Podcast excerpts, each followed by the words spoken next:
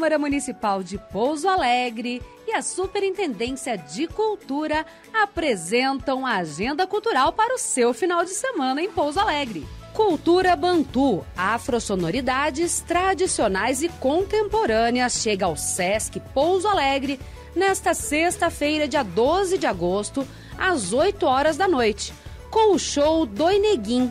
Ingressos antecipados na unidade. Sábado e domingo, 13 e 14 de agosto, das 9 da manhã até as 5 e meia da tarde, tem painel de grafite do Dragon Ball Z no muro da Escola Estadual Virgília Pascoal, no bairro São Cristóvão, como contrapartida da Área 35 Crew, a Lei de Incentivo à Cultura. Domingo, dia 14 de agosto, às 10 horas da manhã, o projeto da Lei Estadual de Incentivo à Cultura, a composição ferroviária, estreia na Praça João Pinheiro, com shows do grupo Tarancon e Imbuia.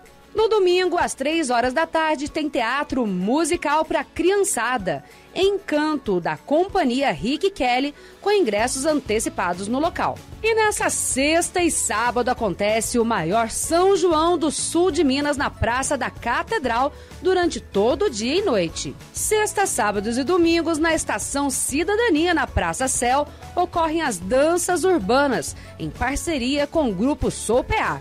E terças e sábados, capoeira também na Estação Cidadania, em parceria com o Instituto Abadá Capoeira.